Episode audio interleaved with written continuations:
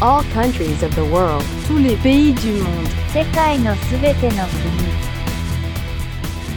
Salve, salve mundão! Tá começando mais um episódio do TP Mundo, podcast com o intuito de entrevistar todas as nacionalidades do mundo.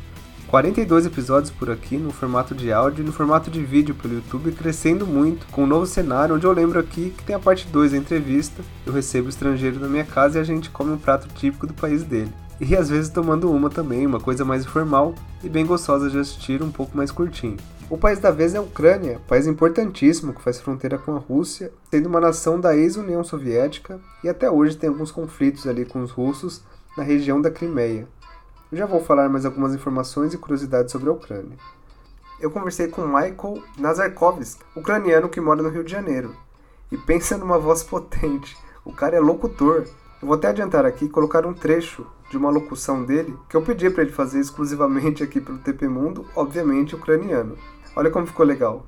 Усмішка не така білосніжна, як хочеться. Скористайтеся процедурою відбілювання зубів. Це максимально безпечно, ефективно і безболісно.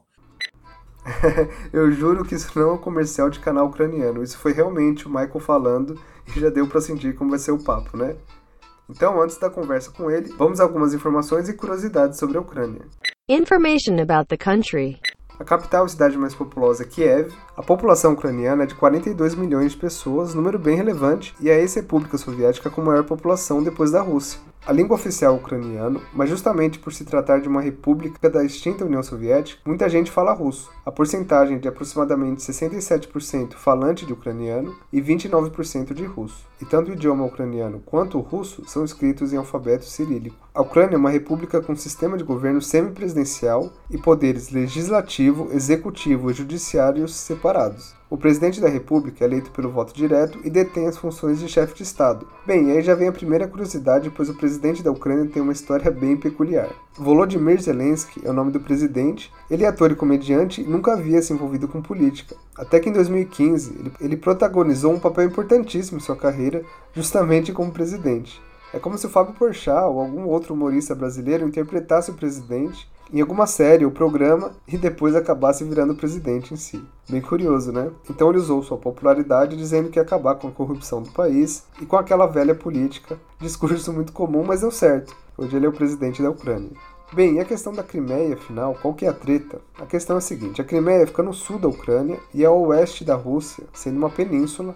Historicamente, a região foi dominada por vários povos como gregos, romanos, hunos, dentre outros. Até que a Rússia assume o poder da região no século X, havendo ainda depois disso muitos conflitos, principalmente com os turcos. Em 1954, a União Soviética transfere a Crimeia à Ucrânia por questões administrativas, até porque a Ucrânia na ocasião era da União Soviética, então não foi uma perda, mas justamente uma questão administrativa interna.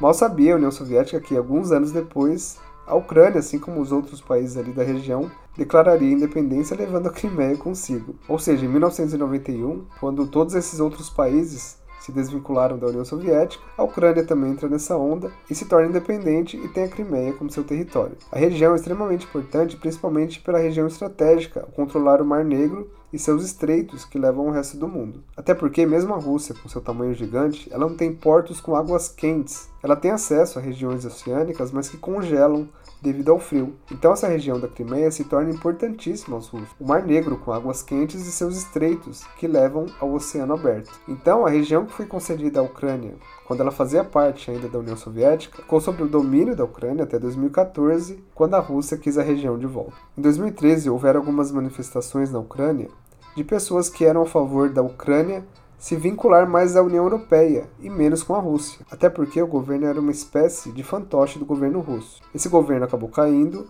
e o governo substituto tinha aprovação dos Estados Unidos, que não deixou a Rússia nada satisfeita, obviamente. Então, em 2014, um ano depois, e depois de muito protesto, foi feito um referendo e a maioria votou favorável que a Crimeia se unisse à Rússia como parte constituinte da Federação Russa. O problema é que esse referendo foi feito sobre a ocupação russa na Crimeia, levando muitas suspeitas. E a situação é a mesma desde então. A Rússia conseguiu o que queria e a Ucrânia tenta a região de volta, embora não houve novos conflitos nos últimos anos, ainda bem, mas a situação ainda continua bem complexa. A Rússia diz que a maioria da população da Crimeia é russa, que a península historicamente é russa e que não vão abrir mão da região estratégica. Já os ucranianos dizem que a Crimeia optou em ser uma parte da Ucrânia quando do fim da União Soviética, que a Rússia realizou uma ocupação ilegal, violando o direito internacional e que o governo anterior era um fantoche russo. Eu perguntei isso para o Michael e ele deu a sua opinião. E é curioso que é mais um país em que seus conflitos internos ainda têm ligação com a Guerra Fria. Impressionante o número de países com problemas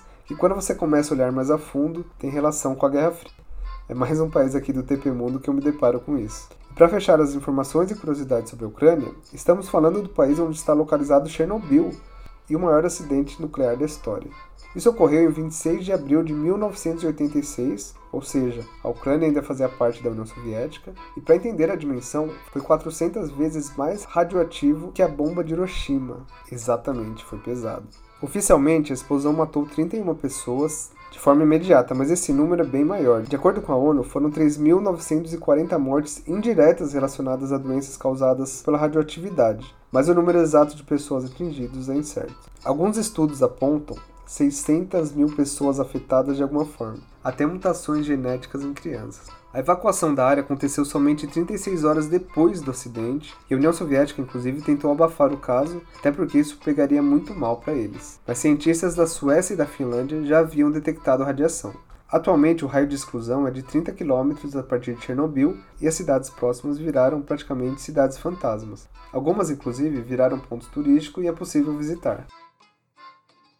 Desses dois últimos assuntos que eu abordei, gostaria de dar duas indicações de série e documentário que refletem muito bem a situação.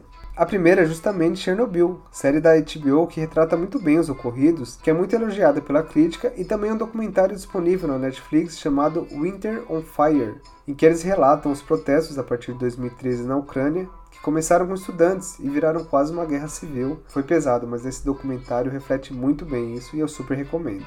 Tá então, essas foram as informações e curiosidades sobre a Ucrânia. Antes do bate-papo, ressalto aqui que o TP Mundo apoia o projeto Refugiados UDI, eles que ajudam estrangeiros que vêm ao Brasil em condições precárias, tendo que deixar os seus próprios países por N situações e eles acolhem esses refugiados de uma maneira muito linda. O TP Mundo apoia como consegue financeiramente, além de tentar divulgar o máximo por aqui e pelas redes sociais para mais pessoas ajudarem. Então, se você puder e conseguir ajudar, eles estão no Instagram como Refugiados ODI e lá dá para ver muito bem as fotos e a maneira que eles trabalham. Realmente um projeto muito lindo.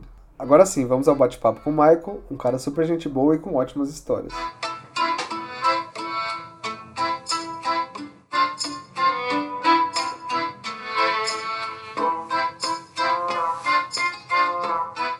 Interview with a foreigner.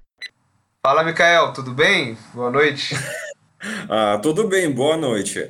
Ah, sim, agora podemos come começar a nossa conversa. Hoje é quinta-feira, logo vai ter começo de, da sexta, então ah, ao final da semana já está bem pertinho.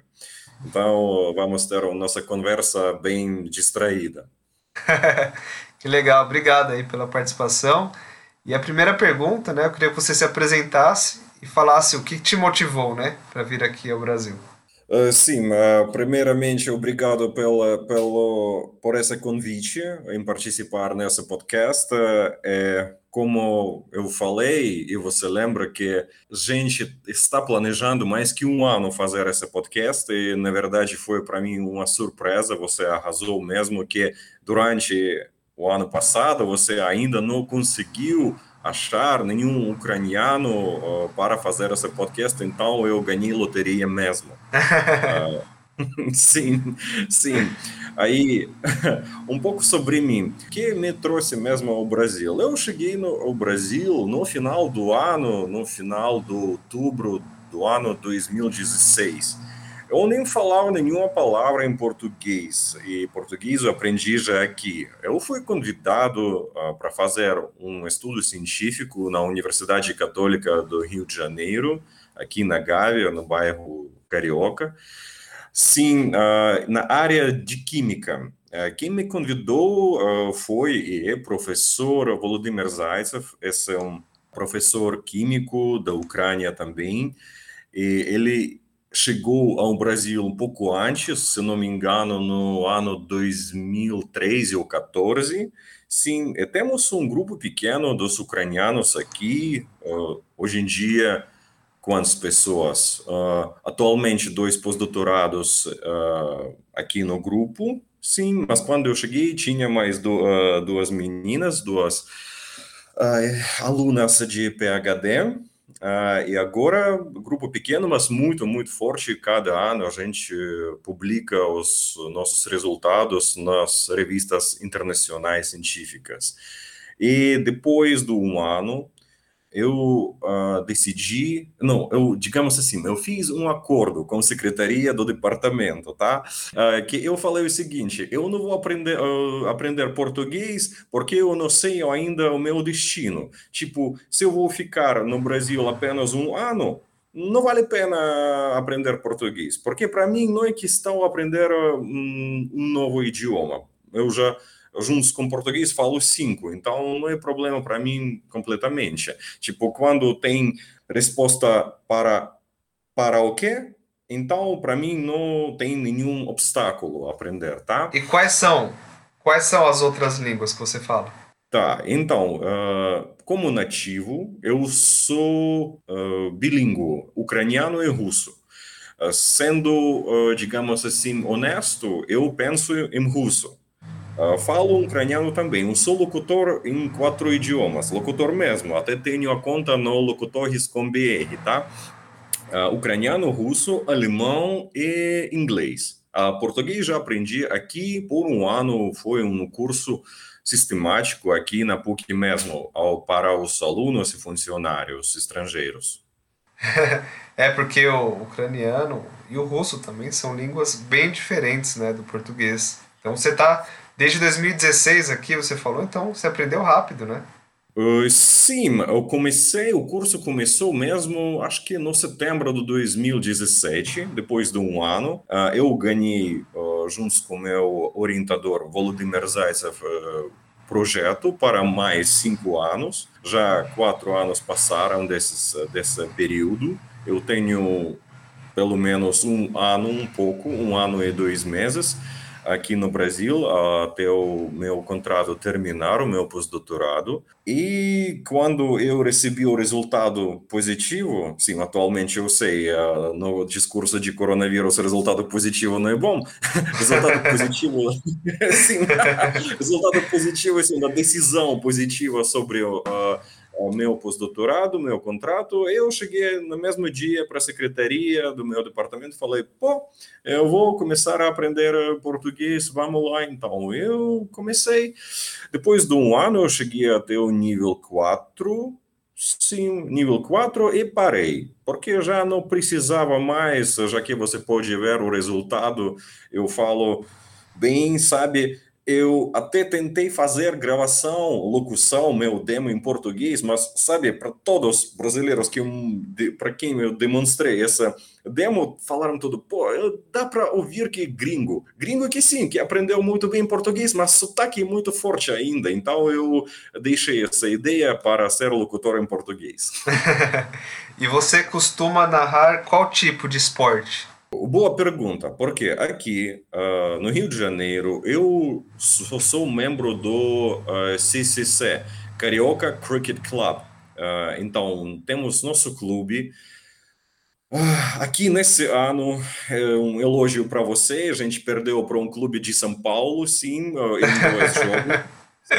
Foi, acho que um mês atrás, ou três semanas atrás, um grupo de, sim, um clube paulista chegou para nós e acabou com a gente, sim.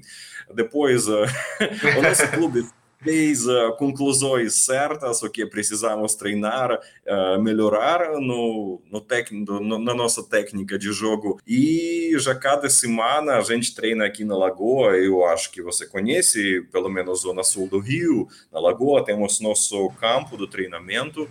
Cada semana a gente se encontra lá e joga cricket, sim. Além do cricket, uh, cricket em inglês, sim, cricket.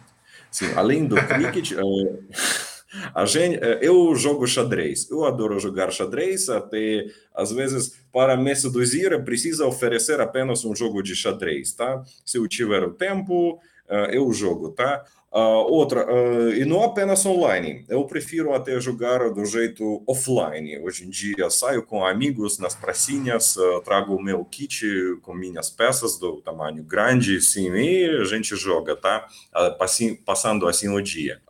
e terceiro, finalmente, é minha ginástica de kettlebell. Sim, quando começou essa eu não vou usar palavrões no seu podcast, uh, mas uh, quando todas as academias se fecharam por causa do Covid e depois se reabriram, mas com essa regra idiota de usar máscaras dentro, do, uh, dentro da academia e treinando, eu desisti dessa política e comecei a treinar em casa. então eu treino com kettlebell, agora eu cheguei para fazer complexo, digamos assim, esse esquema do treinamento com um peso de 24 quilos. Então, esse é meu hum, peso de kettlebell com o qual eu trabalho. Eu sei que no Brasil ainda é um treinamento exótico. Aqui uh, tem outras uh, tradições, digamos assim, de treinar. No, é, eu não posso dizer sobre o Brasil inteiro, sobre Rio de Janeiro, digamos assim, o que eu estou observando, tá? Hum, e ainda eu estou popularizando esse treinamento de kettlebell entre os brasileiros. Até a rapaziada que faz calistenia, no tipo, treinam nas pracinhas uh, com peso próprio do corpo, eles estão muito fracos uh, com o kettlebell. Sim.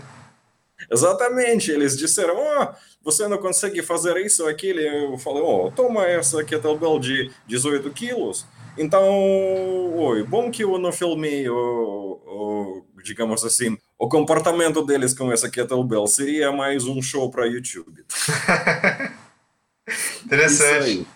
E falando sobre esporte, né? A Ucrânia uhum. é um país muito famoso, né, pelo seu futebol, né? Tem o Dinamo, né? E tem muitos jogadores brasileiros que jogam lá. Mas qual é a sua relação com o futebol? Você gosta e qual é o seu time lá na Ucrânia? Uh, primeiro, uh, sim, uh, você tem razão, Marcos Vinícius, que o futebol é um, digamos assim, um esporte nacional ucraniano que tem tradições até bem profundas da época soviética. E lá, sim, Dinamo, certo pronunciar, não é Dinamo, é Dinamo, okay. em ucraniano, em ucraniano Dinamo, sim, é um ucraniano mesmo. Uh, sim, é um, digamos assim, hoje em dia não é o time principal, hoje em dia é Shakhtar. Com certeza você já ouviu falar sobre Shakhtar. Sim, esse era outro time que eu não estava lembrando. Hoje em dia, Shakhtar, é, eu diria que tem mais força, tá? Além disso, uh, já que você ouviu falar sobre Shakhtar, você sabe a tradução uh, do nome desse time? Não, não sei. Shakhtar significa em português mineiro. Ah, que interessante, mineiro. Por causa dos trabalhadores da época? Essa história certa eu não sei se os jogadores eh, eram eh, trabalhadores ou mineiros mesmo ou não, mas Shakhtar sai da região de Donbass, que agora é um ponto crítico entre Rússia, esse é um país maluco, e Ucrânia, e Donbass é igual a Minas Gerais, ele é cheio é, essa região está cheia das minas de carvão, primeiramente, e dos outros também, uh, dos outros uh, recursos naturais, e por isso uh, toda, digamos assim, indústria de, de Donbass é baseada mesmo em minas.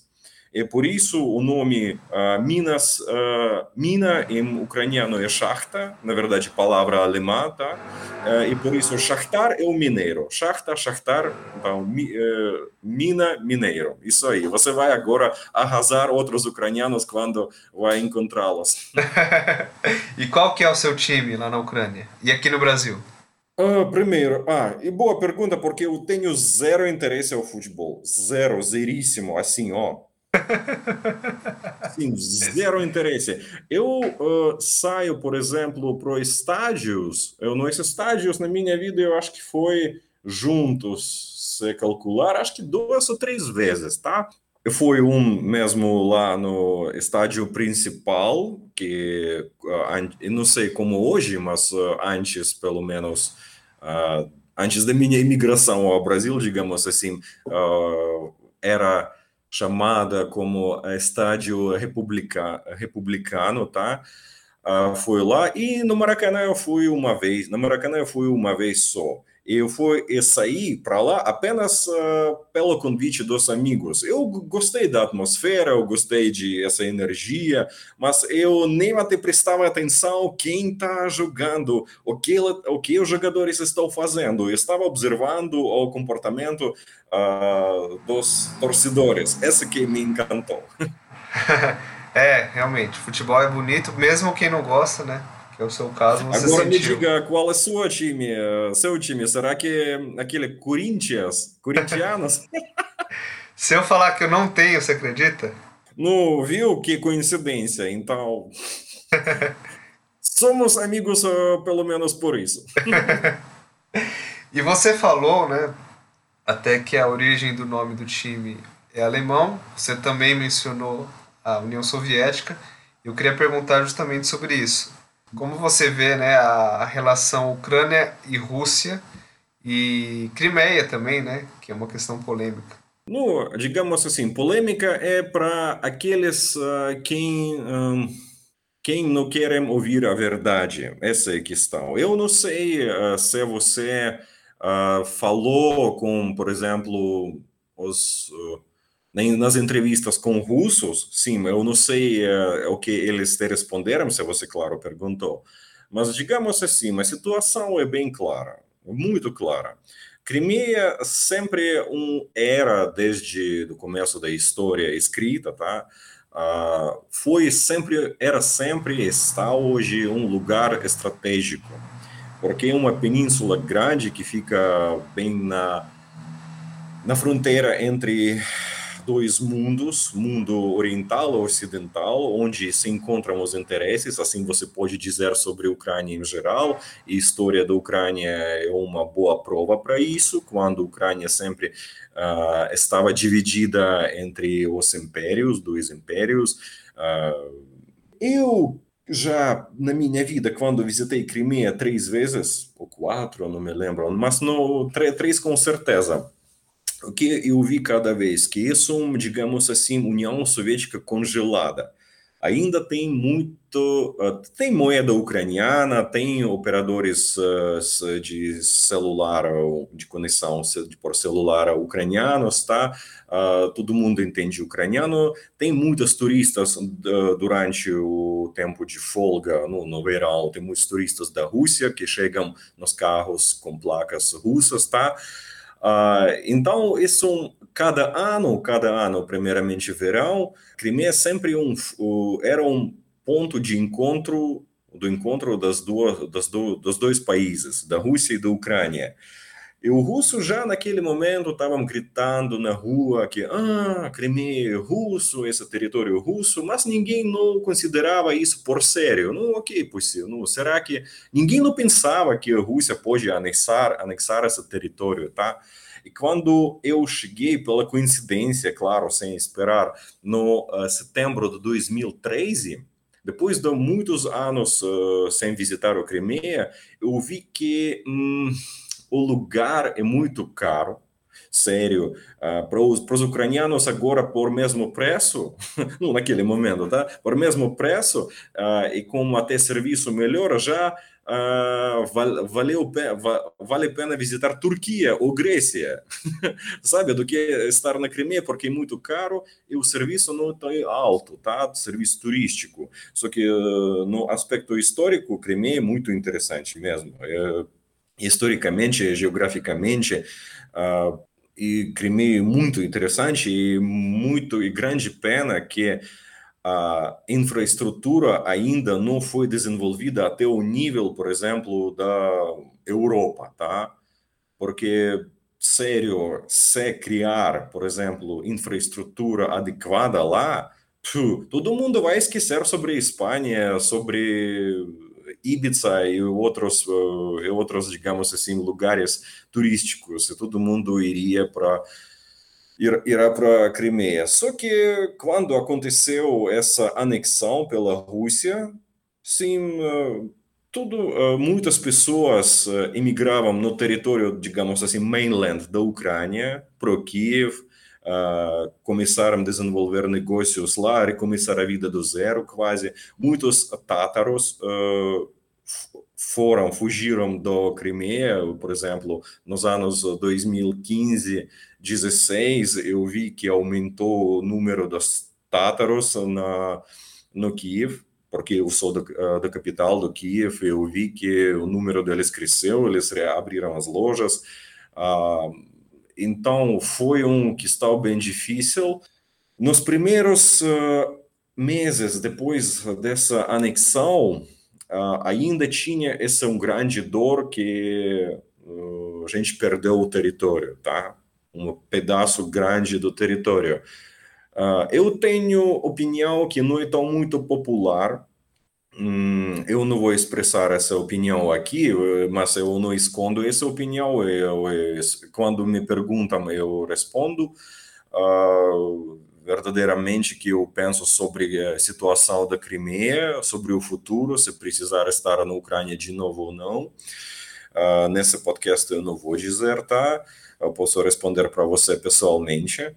Uh, então, eu acho que, uh, colocando um ponto final né, nessa resposta, que ainda precisa muito tempo se tiver essa, digamos assim, vontade e finalidade de, de trazer a Crimeia de novo para, digamos assim, para completar o território, o mapa ucraniano, ucraniano uh, vai passar muito tempo. Digamos assim, eu até nem acredito que isso aconteça na minha vida. Isso aí. Tá bom, legal, interessante o seu ponto de vista, você que é da capital, né, Kiev. Uhum. Legal todo o seu parecer aí. E já, né, linkando aí a pergunta para a política brasileira, né? Você está aqui há alguns anos, a gente está uhum. vivenciando aí um momento bem conturbado, né, da nossa política. Uhum. É, né, a transição de governo, atualmente o Bolsonaro que é o presidente do Brasil. O que, uhum. você acha da política brasileira? Uh, sabe, eu não eu não gosto na, da política uh, do novo mundo das duas Américas, que aqui tudo apenas está decidido entre esquerda e direita. Na Europa, já que você sabe com certeza, já não tem discurso de esquerda e direita, não tem.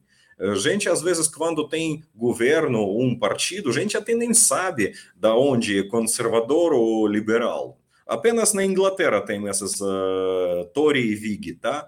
Mas eh, por exemplo, eu não gosto que tem essa grande polaridade eh, em qualquer país da América Latina e da, dos Estados Unidos. Sério. E para porque eu não porque eu sei que dos dois os ambos lados têm, digamos assim, partes boas e partes muito ruins. E por isso essa polaridade eh, nunca traz para um progresso certo. Sempre um país vai ficar, qualquer país vai balançar, tá? E, além disso, o país como o Brasil, gerenciar esse país é muito, muito, muito difícil. Sério. Uh, eu não tenho nenhuma ideia como é possível gerenciar esse país do jeito efetivo. Eu li bastante história, eu sei que desde que a República se formou no Brasil, a elite, elite brasileira está copiando o jeito dos Estados Unidos. Até a primeira Constituição foi criada baseando na Constituição dos Estados Unidos. Até aquele maluco que é o primeiro ministro financeiro, Rui Barbosa, criou a bandeira brasileira do jeito parecido ao americano. É bom que essa bandeira viveu apenas três ou quatro dias, tá? Foi muito engraçado. Sim, sim, sim. muito parecido. Então, uh, resumindo, eu não gosto que tem essa bipolaridade, porque uh, algo melhor sempre fica entre, entre duas polares. E, infelizmente, essa algo entre não está enxergada. Entendi. É, eu concordo com você. Eu acho que essa questão de discutir esquerda e direita não, não dá em nada. Tem que ter boas propostas, né? boas ideias aí para o uhum. país ir para frente. E tem até uma pergunta que vai ao contra disso, que é o seguinte: O presidente atual da Ucrânia, ele veio de um ramo né, diferente, né, não da política. Né? Ele é humorista e ator, né? Conta um pouco uhum. aí pra gente. Como que ele conseguiu né, virar político? Foi por causa dessa fama? Uh, sim ou não? Uh, sabe que quando esse presidente ficou, uh, quando esse humorista ficou eleito, Ucrânia virou um, como se for, como se fosse um Brasil. O, a população dos eleitores ficou dividido, tá? Ficou dividida. Uh, só que sim, ele ganhou com percentagem, se não me engano, mais do que 70, 75, tipo assim. Então, bem, uma maioria absoluta, tá? Uh, só que como ele conseguiu, eu não sei. Não sei dizer. Eu não estou na Ucrânia desde 2016. Eu visitei só no 2017, tá? Só por um mês. Então, não posso dizer como é a situação atual. Como ele conseguiu? Dizem, dizem-se que muitos oligarcos locais, nossos magnatos, digamos assim, eles in, uh, colocaram muito, investiram muito dinheiro a, a, a campanha dele, a fazer essa propaganda dele. Além disso, foi engraçado. Para você será mesmo engraçado, porque você não ouviu. Depois eu vou te passar um link já depois da nossa conversa, que é engraçado e no mesmo tempo muito primitivo. Até vou dizer que ridículo, que uh, um ano antes começou uma série, série ucraniano, se chama uma uh, como se chama, Servidor do Povo Uh, servidor do povo. E mesmo uh, o discurso foi o seguinte, o a fábula dessa, desse filme, que é um professor escolar decidiu se candidatar como presidente e de repente, rapaz do povo, ganhou. É uma comédia, tá? ganhou e ele está pessoa muito honesta, até naiva, tá? Ele está encontrando todas as dificuldades no mundo político, Lá tem apenas tubarões, digamos assim, diabos, tá? Pessoas que não são simples. Ele está encontrando, uh, ele está tentando resolver os problemas do povo que ele conhece pessoalmente, tá? Mas ele não está conseguindo porque já tudo é dividido no, na área política, tá? E durante essa série, onde o caráter principal foi mesmo esse humorista, tá? ele foi um caráter dessa presidente, tá? Ele está conseguindo combater todos os problemas no mundo político financeiro do país, tá? E o que, uh, uh, digamos assim, e como foi engraçado quando o ator que foi um caráter do presidente, ele ganhou mesmo eleições já reais. Esse que foi engraçado. Caramba, que história curiosa, hein? Ele interpretou o presidente e depois conseguiu ser o próprio presidente do país. Que louco, cara. Exatamente, isso é loucura mesmo, é engraçada, e, e quando vou te mostrar mesmo, você chama Servidor do Povo. Eu não sei se tiver com subtítulos em inglês, mas pelo menos você vai ver uh, o rosto, digamos assim, o trailer desse filme vai reconhecer o nosso presidente, viu? Então, dizem-se que muitos oligarcos investiram nessa palhaçada para fazer esse filme que virou depois na realidade porque o povo ucraniano acreditou que esse rapaz ele foi tão bom nesse filme que mostrou um presidente honesto então todo mundo automaticamente uh, fez essa eleição a favor esse rapaz humorista tá? Então considerado um projeto dos oligarcos mesmo. Só que eu não sei eu não estou vendo a vida ucraniana daqui do Rio de Janeiro, mas para mim parece que a situação não melhorou mesmo. No, uh, olha só, hoje, hoje em dia, hoje em dia, no século 21, já não é hum, mundo construído assim que uma pessoa pode chegar e mudar a história do, do país. 100 anos atrás, essa foi ainda possível, tá? Hoje em dia, uma pessoa não pode fazer isso, tá? Chegar ao poder e na República, primeiramente, e mudar a história, o jeito, o rosto do país completamente. Então, por isso, eu não estou vendo uh, as melhoras uh, drásticas, no mesmo tempo, eu não vou dizer que um país está caindo profundamente. E quando você fala que é ucraniano para os brasileiros, o que, que eles falam, né? O que, que nós brasileiros, como nós brasileiros reagimos e você tem alguma história engraçada nesses cinco anos que você está aqui no país? Ну, primeiramente, vamos começar que eh, em 100% os brasileiros acham que sou russo. Não, é o, ju, é o justo, porque eu tenho aparência típica naquela região que é uma aparência de uh, leste europeu, tá? Na Polônia, Bielorrússia, Ucrânia, Moldova e Rússia tem essa aparência típica. Minha família toda é da Rússia, da Volga, da, da quase da Sibéria, tá? É, então, por isso eu tenho essa aparência. Mas só que quando você vai uh, ah, para lá e você com certeza já viajou bastante, você já sabe que para os estrangeiros não é uh, simples enxergar quem está na sua frente, ucraniano ou russo. Uh, nós podemos reconhecer pela pronúncia, até falando russo, porque a pronúncia dos ucranianos quando falam russo é diferente, um pouco diferente do da Rússia. Até na Rússia tem uma, uma pouca diferença entre os sotaques regionais, tá? Então, por isso, todo mundo sempre tem confusão confusão, dizem que sou russo. Não tenho problema com isso, tá? Uh, até ontem uh, eu saí aqui em Ipanema com amigos e os outros que estavam na mesa vizinha disseram, oh, é um russo careca. Não, tudo bem. Não, sabe, outra coisa que eu já uh, percebi, uh, cada vez que eu respondo que sou da Ucrânia, todos os brasileiros têm resposta já, digamos assim, preparada. Ah, legal, ah, que bacana. Eu, sabe, como se fosse um how are you em inglês, tipo, não, é formal, tá? Eu, eu digo, pô, então você diz que legal. E se eu fosse de outro país, não seria tão legal, ah? Ah, tá, tá, tá, tá, entendi. Entendi. Curioso. É, o jeitão brasileiro, né? Sim, sim, mas eu faço graça disso, viu? E é o seguinte, eu sempre peço para o estrangeiro falar um ditado popular ou um provérbio do país de origem na língua dele. Mas, como você é narrador, queria que você narrasse qualquer jogo que você achar melhor em ucraniano. Você pode fazer uma palhinha, a gente chama de palhinha. Ну, por exemplo, eu posso ler um texto que eu fiz para alguns comerciais em ucraniano. Pode ser, tá? Claro, claro. Pode ser sim. Sim, sim. Porque eu mais trabalho com comerciais, então às vezes mandam, eu já uh, tenho até no Facebook meu portfólio, coloco resultados do meu trabalho, meu portfólio, então vou agora procurar.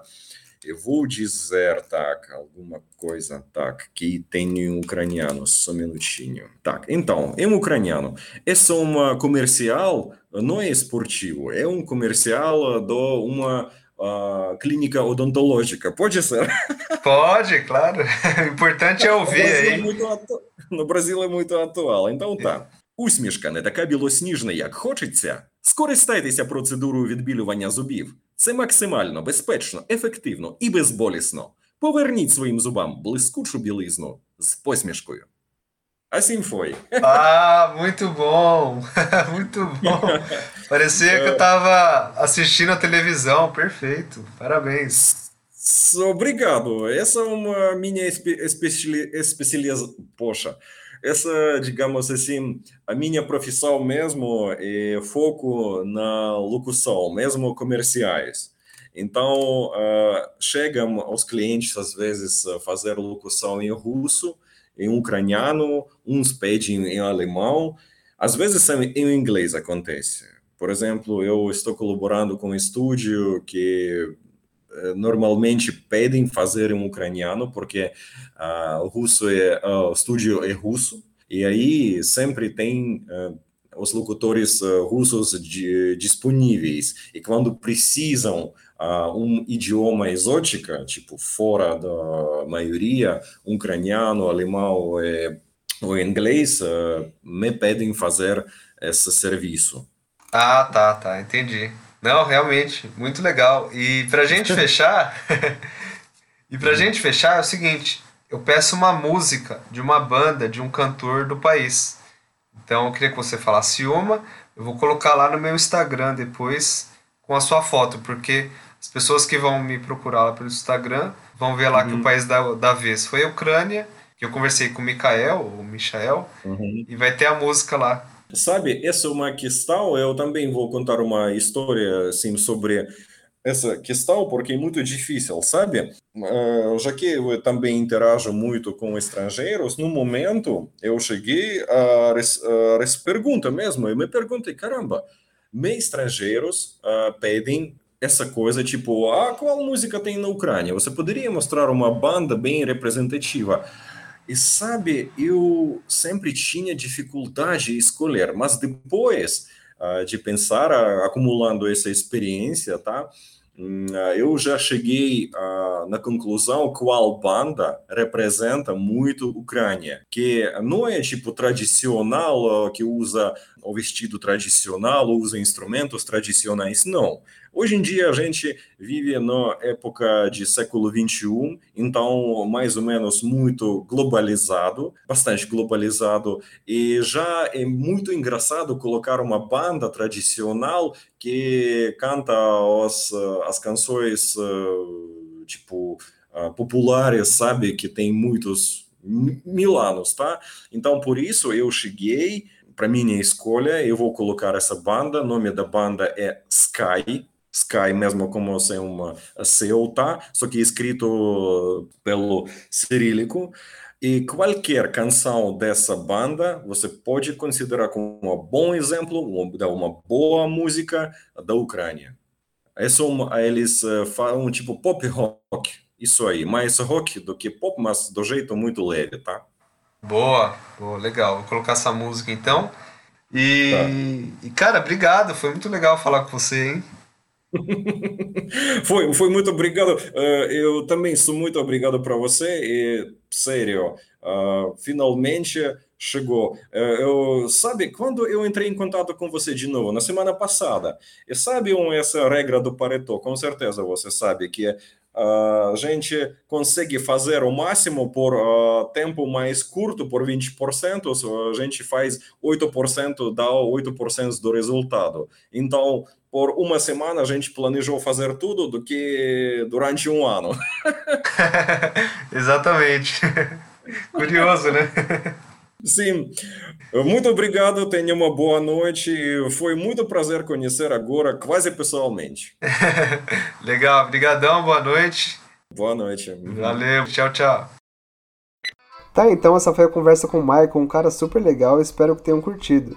A música que ele pediu e a foto dele estão lá no Instagram do TP Mundo vocês conseguem me encontrar jogando na barra de buscas justamente TP Mundo. Estamos crescendo bastante no YouTube também, então se você quiser curtir os projetos em outras plataformas como em vídeo, estamos aí tentando conquistar todos os países do mundo. Agradeço às empresas parceiras do projeto, a Over Personalité, melhor consultoria de imigração do Brasil, auxiliando estrangeiros e empresas multinacionais na regularização para o trabalho em nosso país, quanto à legalização, apostila de documentos, tradução juramentada e cada vez mais auxiliando jogadores de futebol estrangeiros, habilitando eles a jogarem no Brasil, principalmente os jogadores de São Paulo, que atualmente conta com bastante jogador argentino. O Instagram da UP é overpersonalité, personalité com dois N's, e lá é possível ver a foto com todos os jogadores que eu estou mencionando aqui.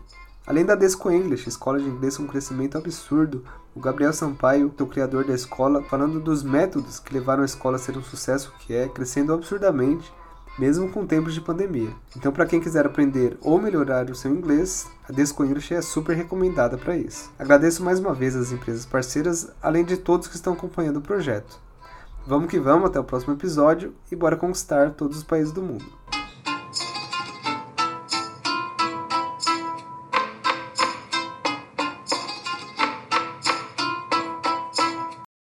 Thank you for listening.